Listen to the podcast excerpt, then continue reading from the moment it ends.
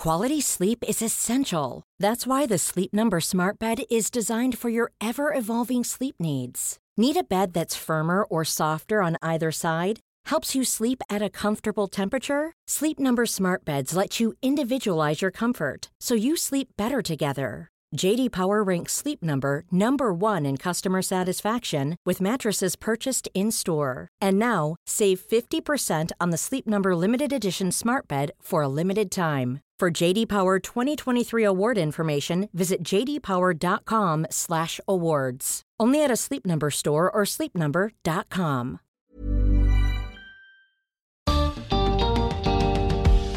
¿Cómo vive alguien cuya identidad de género no es una de las tradicionales?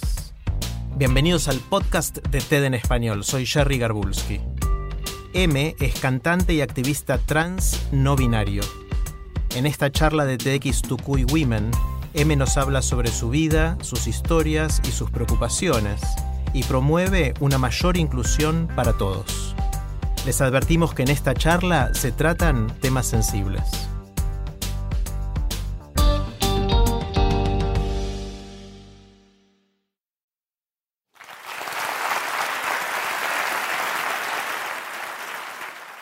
¿Eres hombre o mujer? La primera vez que escuché esta pregunta tenía 11 años. Estaba jugando fútbol en el patio del recreo de mi colegio y un chico al que no conocía se paró frente a mí y me dijo, ¿eres hombre o mujer? Yo no supe qué responderle. Le tiré una cachetada y él se fue. Sentí muchísima vergüenza, pero también mucha rabia. Con el tiempo entendí que la rabia que sentí no era rabia por que no sabía si era hombre o mujer él. Era rabia porque yo no sabía responder a esa pregunta. Era rabia porque por primera vez me enfrentaba a una bifurcación que parecía no tener un camino correcto para mí. A los 11 años me enfrenté por primera vez a una pregunta que no tenía idea me iba a acompañar el resto de mi vida. Muchas veces las personas trans tenemos que salir del closet no una, sino dos veces. La primera vez que salí del closet tenía 15 años y fue para decirle a mis amigas del colegio que era lesbiana. No fue difícil para mí reconocerme como lesbiana, era muy obvio que me gustaban las chicas desde siempre. Mi primera novia la tuve a los 15 años y aunque suene paradójico, nos conocimos en una comunidad religiosa. Los guías espirituales de la comunidad se enteraron. Citaron a mi madre a mis espaldas y le contaron todo. Me sacaron del closet y destruyeron el vínculo de confianza con mi madre, un vínculo que nos tomó años reparar. Yo intenté ser heterosexual por amor a Dios y por miedo a ir al infierno por mis pecados. Terminé con mi novia, fui a misas de sanación, iba a la iglesia todos los días, rezaba a toda hora. Intenté con todas mis fuerzas dejar de ser lesbiana, pero no funciona así. No es una etapa ni una opción. La segunda salida del closet fue ya no para aceptar mi orientación sexual, sino para asumirme como una persona trans. La segunda salida del closet fue la más difícil para mí porque no tenía ninguna información sobre lo trans, ningún modelo al que seguir y mucho menos una persona que yo conociera que habiendo nacido mujer como yo se identificara como trans. No habían smartphones, ni había internet en la casa, ni había la cantidad de videos en YouTube cuentas de Instagram o grupos virtuales que hay hoy gracias al trabajo de muchos activistas trans, que son recursos vitales para nuestra supervivencia. La segunda salida del closet fue la más difícil, pues ya no se trataba de quienes me atraían, sino que se trataba de mi propia identidad. Por supuesto que nuestra orientación sexual es una parte vital de quienes somos, pero una crisis por tu identidad de género se trata única y exclusivamente de confrontarte cara a cara contigo mismo. Aquí es cuando se pone medio confuso, ¿no? Orientación, identidad, sexo, género. Vamos a explicarlo un poquito. Una cosa es mi orientación sexual. Esto es quienes me atraen, con quienes me vinculo afectiva o sexualmente, a quienes amo, mi orientación sexual. Y otra cosa es mi identidad de género cómo me reconozco, cómo me identifico, quién soy en la soledad absoluta de mi ser. Son dos esferas distintas de nuestra humanidad. Para mí, descubrir mi identidad de género empezó en medio de un escenario. Hace cinco años formé parte de una obra de teatro testimonial llamada Desde afuera. En ella contaba mi conflicto con la Iglesia Católica, pero también mis primeras experiencias de travestismo, también a los 15 años. Me vendaba el pecho para aplanar mis tetas, me ponía boxers y medias entre las piernas, amarraba mi cabello entonces largo y lo cubría con un gorro. Usaba la ropa de mi hermano. Durante los dos años que duró desde afuera, fui repitiendo esta escena una y otra vez. Y en un momento empecé a sentirme más feliz en mi versión travestida y menos cómoda en mi versión normal de mujer. Y así empezó mi transición. Iniciar mi transición no fue fácil. Eh, la transición suele ser un proceso en el que dejas una identidad para ir en búsqueda de una nueva o asumir una nueva identidad. Y este puede ser un proceso sumamente complejo y doloroso. Yo pasé los meses de depresión más severos de mi vida durante esta etapa y tuve que empezar a trabajar con una terapeuta para lidiar con mis impulsos suicidas. Nunca he hablado de esto abiertamente, pero es importante hacerlo. De cada 10 personas trans, entre 3 y 5 tenemos intentos de suicidio. Y este número puede subir a 5 de cada 10 si hablamos de población trans adolescente. La depresión es aplastante. Decenas de preguntas empiezan a aparecer en tu cabeza. ¿Alguna vez me voy a sentir cómodo con mi cuerpo? ¿Voy a necesitar cirugía o tratamiento hormonal? ¿Cómo voy a pagar las operaciones? ¿Qué va a decir mi familia? ¿Qué va a opinar mi mamá? ¿Cómo se van a sentir mis amigas? ¿Qué va a decir mi pareja? ¿Podré tener una pareja? ¿Alguien me va a querer así? ¿Cómo me voy a llamar? ¿Voy a poder cambiar mi nombre? ¿Podré conservar mi trabajo? ¿Tendré oportunidades laborales? ¿Voy a ser feliz? Pero estas evidentemente no son las únicas preguntas que aparecen. La gente en la calle, por supuesto, también parece estar muy confundida. A mí, por ejemplo, me han dicho en la calle literalmente, joven, señorita, señor, ay, no sé, pues, ¿qué eres ya? Y por más gracioso que esto me parezca ahora, en esa época me generaba ataques de pánico y ansiedad y me podía pasar días encerrada en mi cuarto. Otra vez la maldita pregunta, ¿eres hombre o mujer? ¿Eres hombre o mujer? Crecemos en una sociedad en la que solo existen estas dos opciones. O te identificas como hombre o te identificas como mujer. El binario de género. Incluso para las personas trans. Hombre trans, mujer trans. Es muy desesperante esa idea. Pero la lógica me decía que si no me sentía convencida o cómoda en la etiqueta mujer, entonces tenía que ser hombre. Así que al iniciar mi transición me identifiqué como un hombre trans. Sin embargo, nadie en la calle me percibía como hombre por obvias razones. Y esto generaba que mi ansiedad se disparara al techo. La ansiedad, la tristeza y la profunda desesperanza que experimentamos algunas personas trans por ese desfase entre nuestra identidad y las expectativas que tenemos de cómo se deberían ver nuestros cuerpos, se conoce como disforia, una palabra que me cambió la vida. La disforia es real y es abrumadora. Se desata con cualquier comentario inocente sobre ti que te recuerde este desfase entre tu identidad y tu cuerpo alguien diciéndote ella cuando te reconoces como él, alguien usando tu antiguo nombre, alguien en la calle observando fijamente una parte de ti que quisieras con todo tu corazón poder desaparecer, tu propio reflejo en el espejo antes de tomar una ducha. Así que el siguiente paso lógico es hacerte cargo de este problema para que te deje de arruinar la vida. Para mí, una solución aparente era la testosterona. El pequeño inconveniente es que soy cantante. Y la testosterona modifica tus cuerdas vocales al punto de alterar tu voz sin control alguno. Someterme al tan deseado tratamiento hormonal significaba renunciar a años de trabajo con mi voz. Y por otro lado, renunciar a la testosterona significaba renunciar a la posibilidad de vivir mi vida plenamente. Con el tiempo, fui haciendo las paces con la idea de no hacer testosterona. Pero no solamente por mi voz, sino porque fui entendiendo que las categorías hombre u hombre trans tampoco me sentaban bien, no me representaban. No quería verme como un hombre. Fui entendiendo que hay otras opciones más allá del binario de género. Fui entendiendo que para mí el problema no era encontrar una respuesta a la pregunta ¿eres hombre o mujer? sino que para mí el problema era la pregunta en sí misma. Solía pensar, como muchas personas, que la transición es pasar de A a B, de una identidad a otra que es polarmente opuesta, como si pasáramos de un lado de la moneda al otro, como si solo existieran dos opciones en el menú de la humanidad. De ahí viene esta idea de el alma en el cuerpo equivocado. ¿Alguna vez han escuchado esta expresión de un hombre atrapado en el cuerpo de una mujer o viceversa?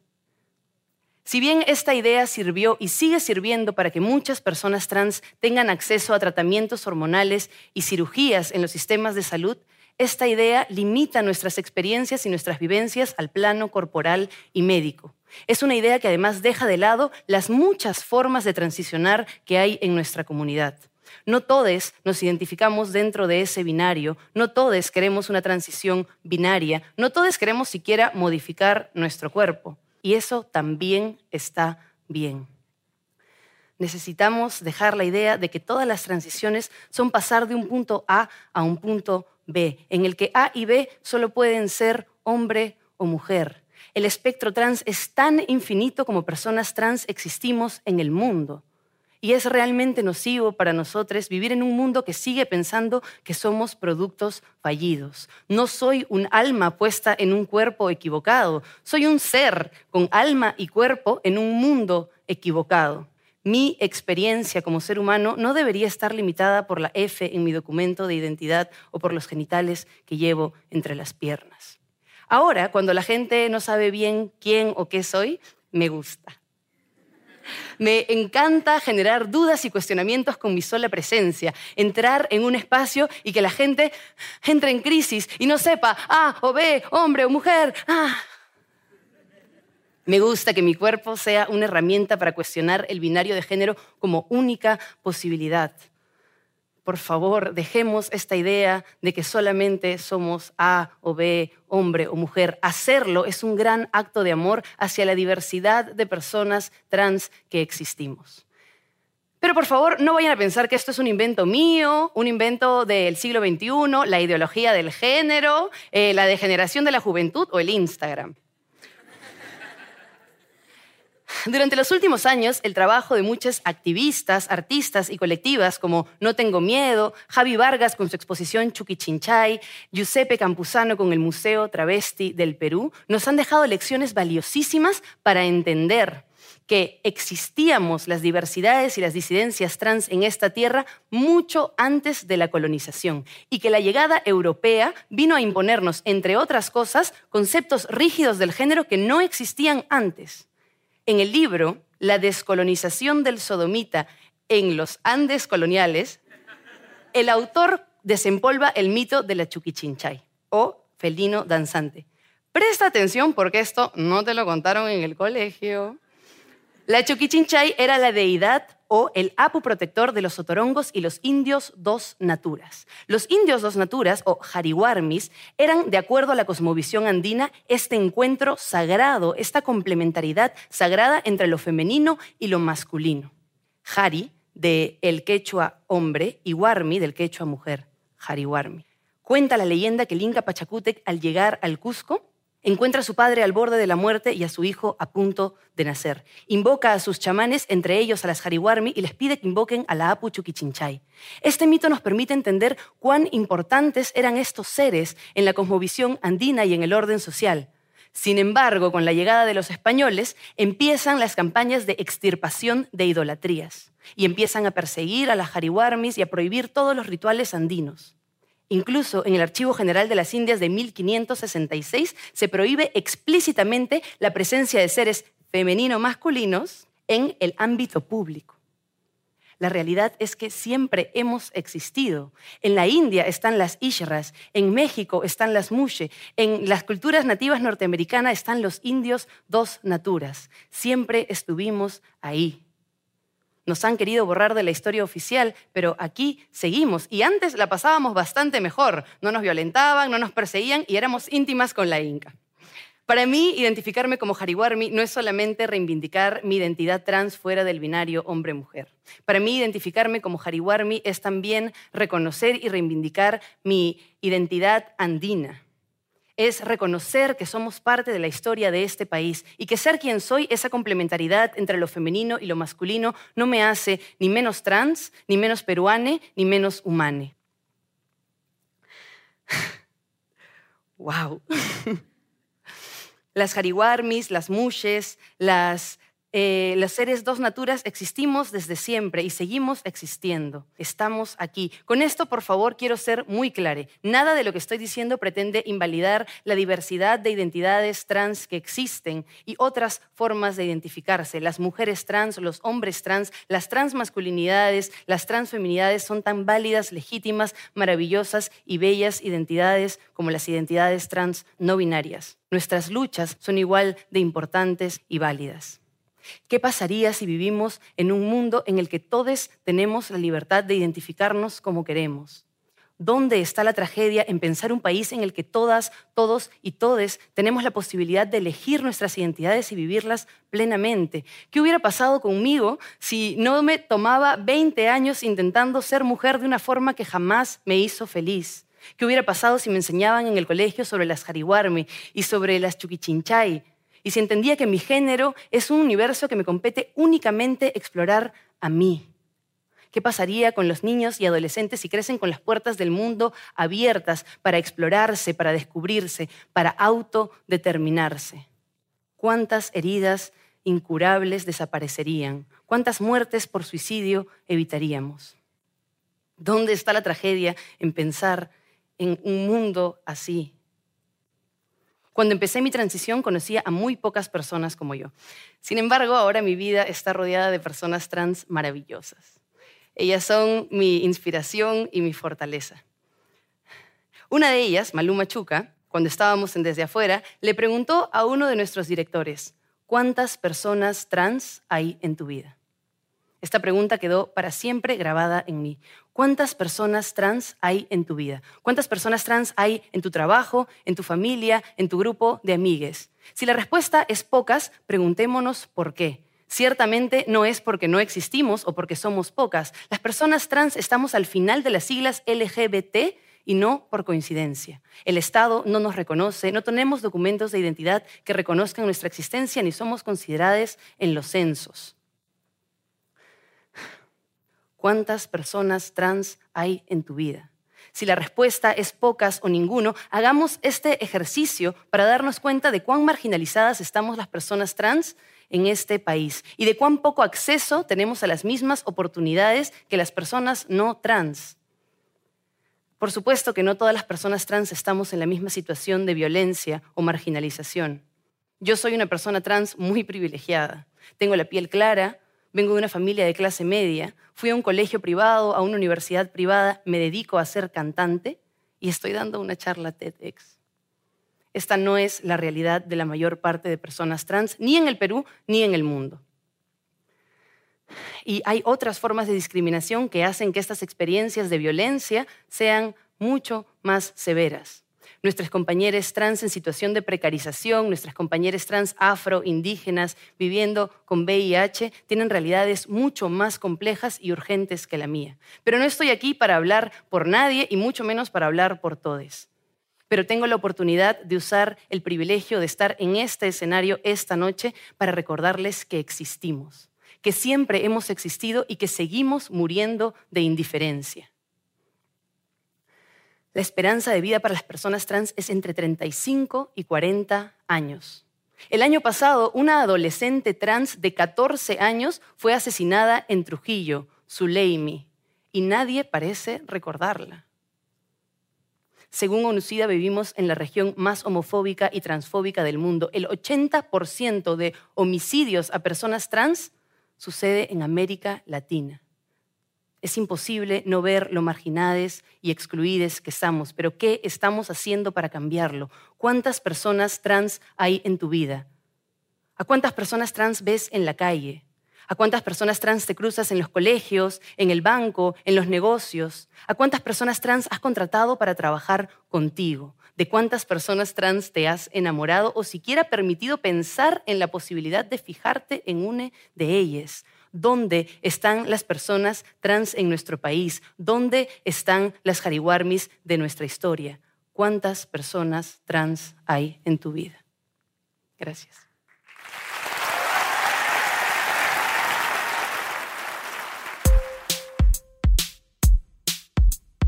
Si les gusta TED en español, la mejor manera de apoyarnos es compartiendo el podcast con sus amigos. Pueden encontrar todos los episodios en Spotify, en Apple Podcast o en tedenespanol.com. También nos pueden dejar un comentario en la página de Facebook de TED en español. Soy Jerry Garbulski y los espero en el próximo episodio.